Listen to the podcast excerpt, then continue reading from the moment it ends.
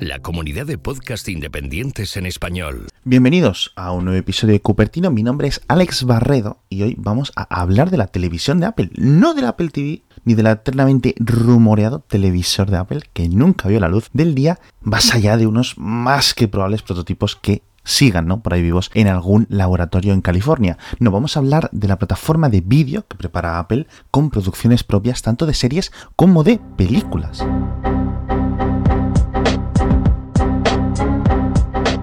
Que Apple trabaja en su propio Netflix no es un misterio, no es un rumor, es un hecho reconocido por la compañía de forma abierta desde hace meses, incluso desde hace un par de años, y las únicas dudas serán o son sobre la cantidad de dinero que está invirtiendo en este esfuerzo y el precio que va a tener cuando llegue al mercado. Durante los últimos días, un reporte de la CNBC informó que Apple quiere que su servicio de series sea gratuito Ojo, ojo, ojo. para los dueños de los iPhone, para los dueños de los iPad, algo que sería sin ninguna duda un bombazo a múltiples niveles y no todos buenos. Lo primero que tendríamos que analizar es por qué Apple va a regalar esto a sus clientes. Recordemos que es la misma empresa que sigue metiendo cargadores de 5 vatios en los iPhone de 1600 euros. Recordemos que es la misma empresa que mantiene unas tarifas gratuitas de iCloud que son un poco irrisorias ¿no? para 2018. Pero quizás sea porque en un mundo tan competitivo y totalmente fragmentado como es el de las suscripciones multimedia, Apple haya decidido que para que su servicio sea utilizado sea puesto como un reclamo para gente que compre sus productos y evite los de la competencia. Es decir, un cebo para que permanezcamos comprando iPhones año tras año. Ah, ah, vale. Un estudio reciente de Sandvine revelaba un repunte durante el último año de la piratería, ¿no? Por esta fragmentación en las diferentes plataformas de suscripciones de vídeo. Porque, claro, si tienes que pagar HBO para ver Game of Thrones, si tienes que pagar Netflix para ver Stranger Things, si tienes que pagar Hulu para ver The Handmaid's Tale, si tienes que pagar Amazon Video para ver Jack Ryan, e incluso si tienes que pagar dentro de poco el nuevo servicio de Disney para ver el catálogo exclusivo de Marvel, para ver el catálogo exclusivo de Star Wars, llega un momento que esto se nos agota la cartera y se nos agota también la paciencia, ¿no? Sobre todo a familias que han visto durante los últimos 2-3 años que desaparecía esta facilidad de pagar una cuota única y tener un catálogo pues, relativamente unificado como, ya digo, era Netflix hace unos pocos años. ¿Por qué, señor? ¿Por qué? Ante este panorama, quizás Apple haya decidido que la mejor forma de competir, la mejor forma de sacar un trozo de esta tarta de los ingresos, no sea directamente cobrando por el servicio, sino, ya digo, obteniendo el dinero por otras vías. Este enfoque, que ya digo, de confirmarse sería muy interesante, incluso yo diría que inteligente, permite a Apple mojar sus pies, ¿no? Poco a poco en un ecosistema pues donde son novatos totales. Por ejemplo, si Apple te pide 10 euros por un servicio de streaming con 5 series y con 5 películas, por muy buenas que sean, pues yo creo que muy poca gente va a estar dispuesto a pagar. Johnny, la gente está muy loca. Pero si te regalan 5 series y te regalan otras 5 películas, cuando compras un iPhone, bueno, pues aquí la cosa cambia completamente. Queda esperar para saber a ciencia cierta cómo se va a organizar este hipotético Apple Video, del que no sabemos, por cierto, ni cómo se va a llamar. Hasta ahora, los dos programas producidos por Apple, Planet of the Apps y Carpool Karaoke, han estado o están disponibles en Apple Music de la misma forma que las aplicaciones del iPhone se lanzaron inicialmente a través de iTunes.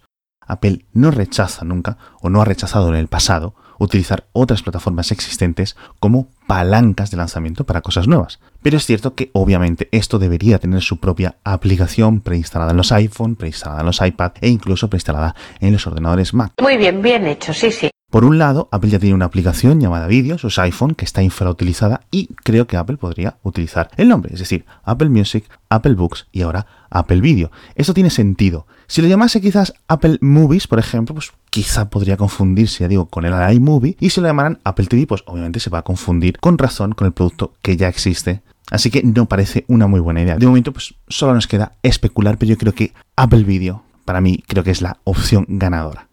Y es que claro, esto del vídeo, esto de las series, de las películas es muy distinto al mercado de la música, donde Apple Music, donde Spotify, Tencent Music, Amazon Music y YouTube Music compiten por conseguir una parte, ya digo, del pastel con los mismos autores y los mismos álbumes. Las diferencias principales de estos servicios son las preferencias del consumidor y las interfaces de usuario. Ninguno tiene exclusividades largas o no han encontrado cómo conseguir, digamos, contratar a sus propios músicos para que durante un tiempo muy largo pues vayan produciendo discos específicamente para su servicio. De hecho, las exclusividades de los álbumes en la época del streaming parecen llevar más a la piratería a que la gente, por ejemplo, se dé de baja de un servicio y se dé de alta en otro porque tiene un disco o un artista de forma exclusiva, al menos durante un tiempo. Y es que entonces, claro, la competencia, por ejemplo, entre Apple Music y Spotify es dura, pero para Apple es, digamos, una batalla que a largo plazo puede ganar, aunque sea simplemente por el método de la apisonadora. Es decir, no le importa perder dinero con Apple Music, hipotéticamente, porque tiene otras grandes fuentes de ingresos. Sin embargo, para Spotify este es, digamos, su única fuente de ingresos, con lo cual el riesgo es menor para Apple.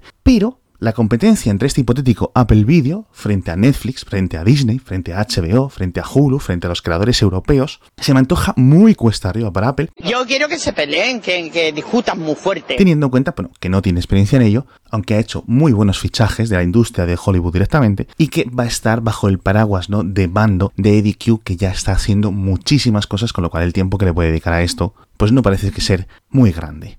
Al final, la batalla por decirlo así, se va a librar en torno al contenido y de eso toca hablar ahora. Vamos a repasar todas las series, todas las películas que están en producción de una forma confirmada para Apple o para Apple Video en estos momentos. Son un montón, así que id tomando nota. La primera es una serie dramática sobre un programa de noticias matutino con Reese Witherspoon y Jennifer Aniston como protagonistas, que directamente Apple ha contratado dos temporadas sin necesidad de un piloto y con un presupuesto de más de 10 millones de dólares por episodio. Estamos hablando de nivel Juego de Tronos, o sea que, ojito con esto, esto es la primera.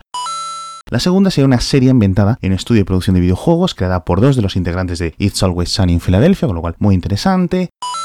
Pachinko, una serie basada en la novela que narraba las vivencias de varias generaciones de una familia de coreanos que emigra a Estados Unidos.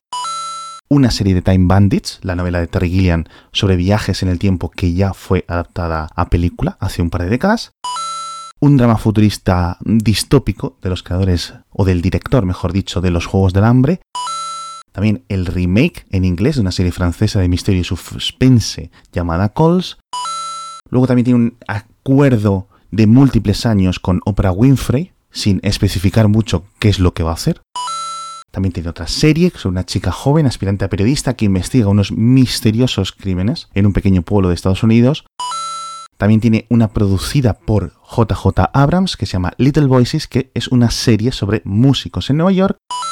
Una comedia sobre la vida de Emily Dickinson, ya sabéis, la poetisa estadounidense del siglo XIX una adaptación de la mítica trilogía de Fundación de Isaac Asimov, que este yo creo que es o va a ser una de las más importantes, va a estar creada y producida por David Goyer, una comedia de animación de los creadores de Bob's Burgers llamada Central Park, una serie también sobre los años de juventud de Kevin Durant, el popular jugador de la NBA, también tiene una antología de Amazing Stories producida por Steven Spielberg, que ha tenido algunos problemas en la producción durante las últimas semanas. También tenemos una película que se llama Santaram sobre un adicto a la heroína que trafica con armas. Losing Earth, un documental sobre cambio climático. The Elephant Queen, también otro documental que narra la vida de una manada de elefantes durante varios años. Una serie de M. Night Shyamalan sobre una pareja que sufre la muerte de su hijo pequeño. También ha comprado los derechos por una adaptación de una novela que narra los misterios desencadenados cuando un podcast intenta desvelar los autores de un crimen. Volviendo a la ciencia ficción, otra serie de este género creada por Ronald D. Moore, ya sabéis, autor del remake de Battlestar Galactica de hace unos años y gran responsable de, de las diversas ediciones de Star Trek. Un documental de 10 episodios sobre casas curiosas, Luego, una serie creada por Damien Chazelle, de la que poco se sabe. Ya sabéis que Chazelle es el director de Whiplash, el director de La La Land. Ya digo, no sabemos nada, pero Apple ha puesto el dinero por delante. Y por último, una serie de comedia llamada Little America.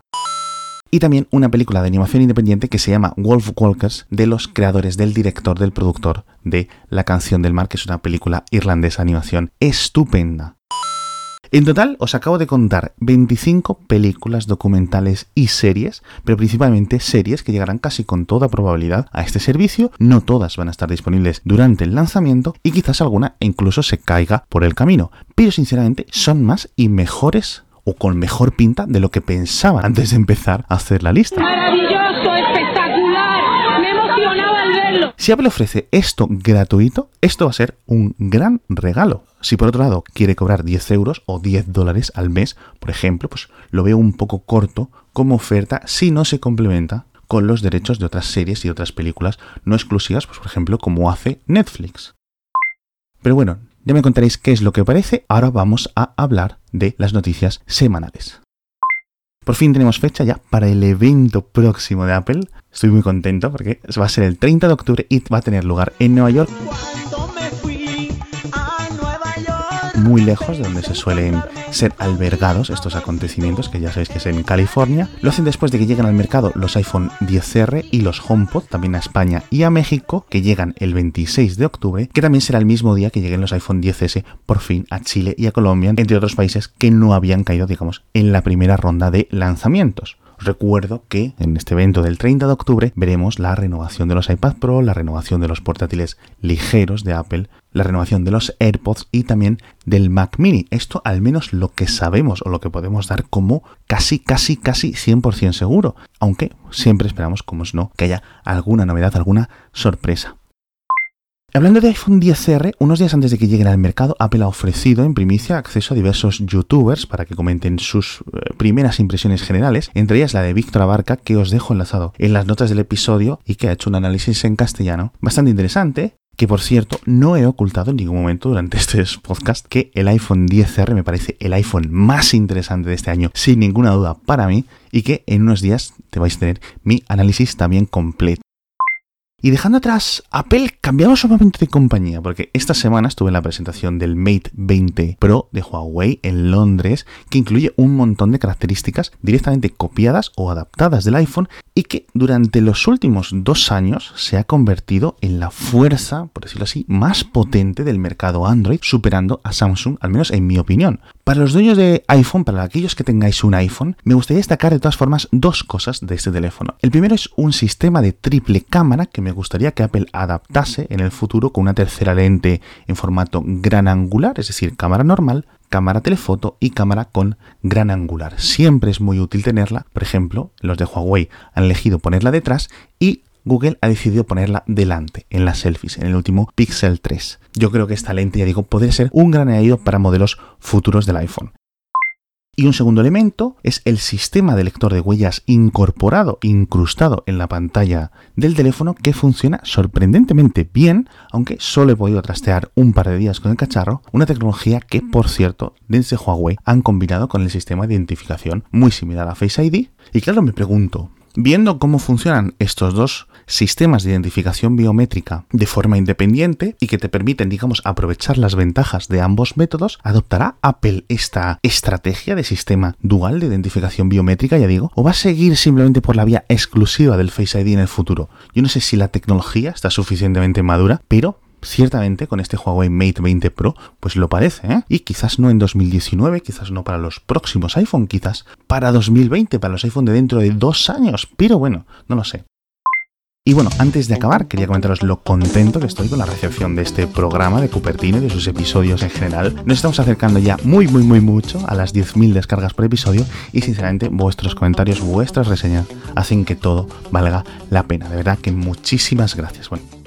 Y hasta aquí este episodio de Cupertino. Quiero acabar con una pregunta. ¿Qué os parece el catálogo que está preparando Apple para su servicio de vídeo? ¿Os parece interesante? ¿Os parece mejorable? ¿Os parece que pagaríais? ¿Os parece que si os lo dieran regalado casi que mejor? Ya sabéis que podéis dejar un comentario en el Twitter de Mixio con vuestra opinión y recordad que también podéis seguir la actualidad tecnológica cada día desde Mixio, tanto en podcast como en boletín de correo. Ya sabéis que mi nombre es Alex Barredo y nos vemos en el próximo episodio.